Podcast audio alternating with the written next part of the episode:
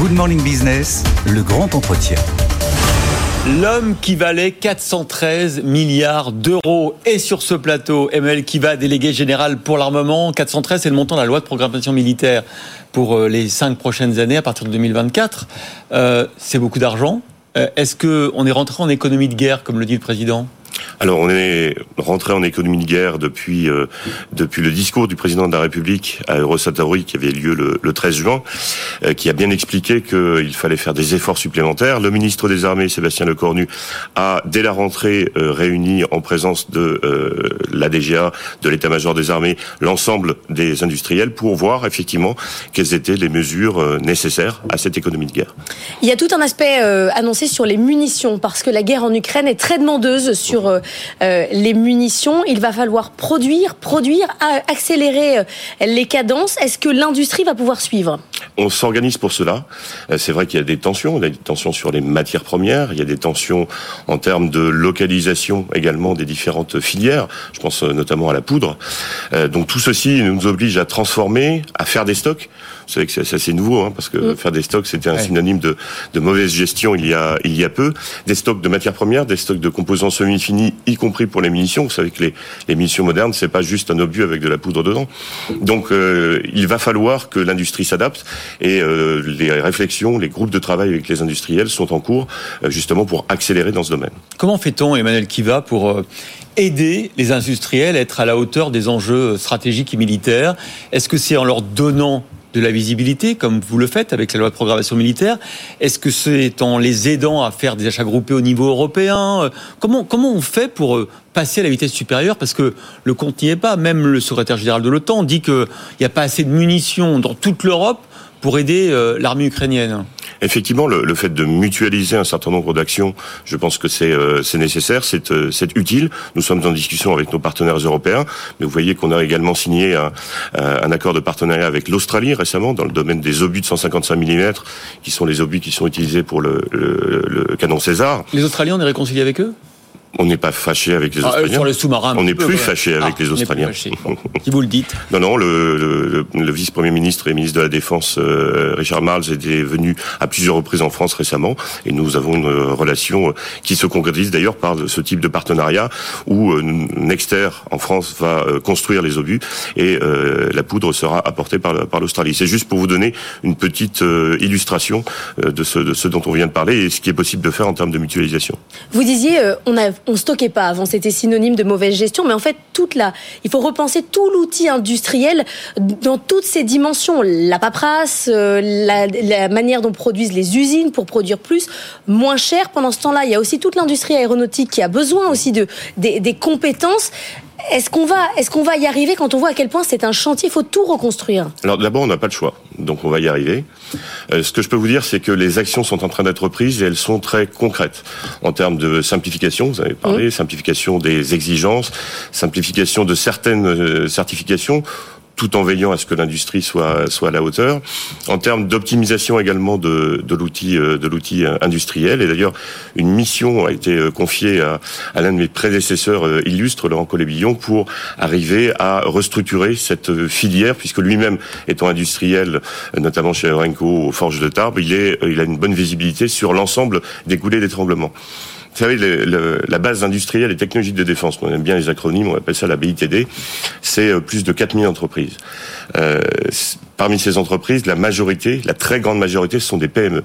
Et quand on donne de la visibilité, comme vous venez de dire, par une loi de programmation militaire euh, inédite, 413 milliards d'euros, ça n'a jamais été aussi euh, élevé. Eh bien, il faut que cette visibilité euh, ruisselle vers les sous-traitants également. Oui, mais on le voit avec Airbus, ils signent des contrats, mais ils n'arrivent pas à délivrer. Avoir une visibilité, c'est bien, mais après, il faut pouvoir produire. On a quand même un manque de bras, là, clairement. Alors, il y a effectivement une grosse réflexion sur les ressources, les ressources humaines. Nous sommes en train de constituer une réserve, une réserve industrielle qui nous permettrait justement de renforcer, euh, le cas échéant, les capacités de production des entreprises que l'on juge critiques. C'est quoi une réserve industrielle? Ah, ce sont des, des jeunes retraités euh, qui euh, peuvent venir prêter main forte, euh, d'abord pour former les jeunes, mais également pour, le cas échéant, reprendre du service au profit de l'industrie de défense. Vous allez résoudre le problème de l'emploi des seniors.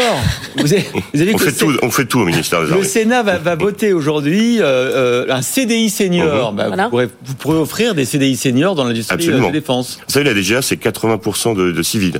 Et donc, euh, ces civils, si on peut les retenir, si on peut les inciter à rejoindre là aussi euh, la réserve, c'est c'est une bonne chose. Donc, on utilisera tous les moyens. Et puis, cette réserve industrielle, qui est une nouveauté, qui avait été annoncée par le, le ministre, qui est en cours de constitution.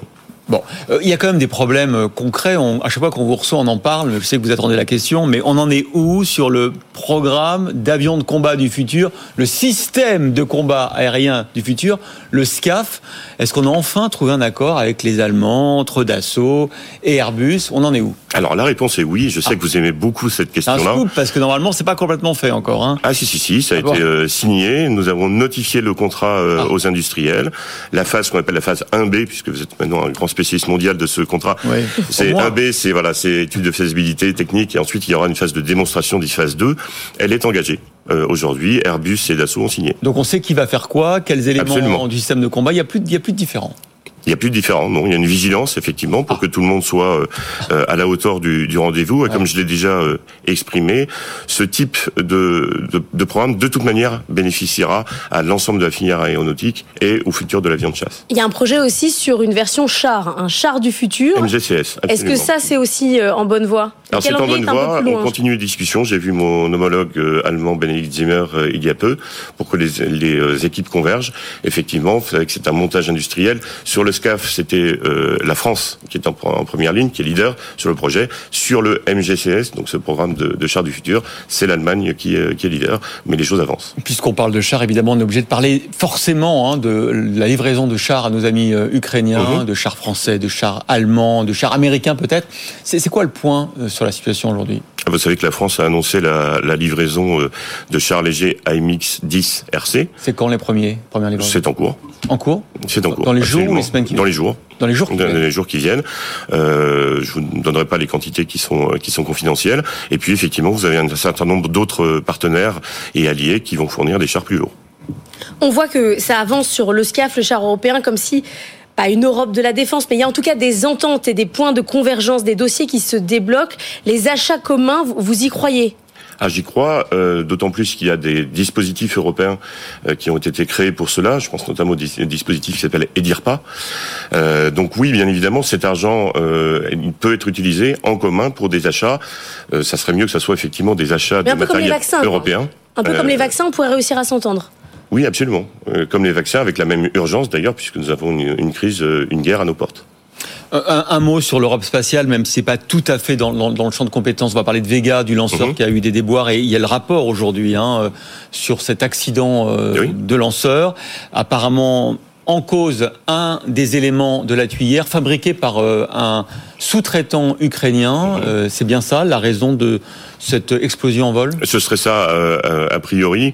Vous savez, ce sont des, des systèmes qui sont extrêmement complexes. Il se trouve que ça nous a pas beaucoup aidé euh, le fait d'avoir à la fois cette guerre en Ukraine qui nous prive des capacités d'accès à l'espace offertes par les Russes, donc notamment les, les Soyouz, d'avoir aujourd'hui la fin du programme Ariane 5 et le début bientôt du programme Ariane 6, Bientôt. et en même temps Bientôt d'Ariane 6, on ne sait pas. Bientôt, c'est même pas si c'est en 2023. hein.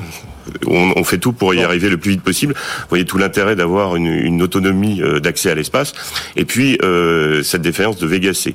Euh, la semaine dernière, en Conseil des ministres, euh, Eva Portier, qui est ingénieure générale de l'armement, est devenue mon adjoint espace. Elle présidera un comité un- en tant que secrétaire général au niveau du, du, du ministre, du ministère des Armées euh, pour pouvoir s'intéresser à ces thématiques d'accès à l'espace et de maîtrise de cet accès qui est souverain pour nous. C'est- un problème. vous redoutez cette, euh, ce- cette absence de, lanceurs européens dans toute la chaîne, hein, dans toutes les, tous les petits, les moyens, les grands lanceurs pendant plusieurs mois. Ça peut nous, nous handicaper? C'est un problème, on va pas, on va pas le masquer, bien sûr. Euh, donc aujourd'hui, on regarde toutes les solutions qui sont euh, qui sont disponibles. Euh, pour les euh, pour l'espace en, or- en orbite basse, il y a des solutions commerciales qui existent, mais lancer un satellite géostationnaire, ça n'est pas un sport de masse. Lancer un satellite géostationnaire militaire, ça nécessite également un certain nombre de précautions en termes de sécurité. Donc on peut pas faire n'importe quoi. Avant de vous laisser partir, j'ai le, le spécialiste aéronautique chez nous qui, qui m'envoie un message pour me dire C'est-à-dire que sur la loi de programmation euh, militaire, 413 milliards d'euros, oui, oui, mais 30 milliards pour l'inflation amputée. Absolument, c'est ce que le ministre a, a annoncé. C'est énorme. Nous subissons, bien évidemment, mais nous subissons, comme tout le monde, ce qu'on appelle nous le coût des facteurs, l'inflation, l'énergie, le coût des matières premières, d'où la nécessité, et nous y, nous, nous y employons, pardon, d'anticiper et d'anticiper notamment des stocks et des approvisionnements. Il fallait prendre des cours auprès des industriels de l'agroalimentaire et de la distribution. Mais tout à fait. Pour négocier un surplus de 30 milliards. Alors, négocier, je ne sais pas, mais optimiser les outils de production, on est déjà en train de, de, discuter avec des industriels au-delà du monde seul de la défense. Parce que certains disent que 413 c'est pas assez et que pour vraiment être dans la course, on aurait dû programmer 430 milliards. Les, les 413 milliards, ils sont pas euh, tombés du ciel finalement, ils sont venus à partir de l'ambition qui a été décidée par le président de la République. On n'est pas parti d'un chiffre en se disant tiens, il nous faudrait ça. On est parti d'une ambition en disant quel modèle d'armée, quel type d'opération et partant quel format, quel matériel et quel euh, et quel chiffre final. Donc 413, c'est quand même extrêmement considérable. Merci Emmanuel Kiva, délégué général pour l'armement.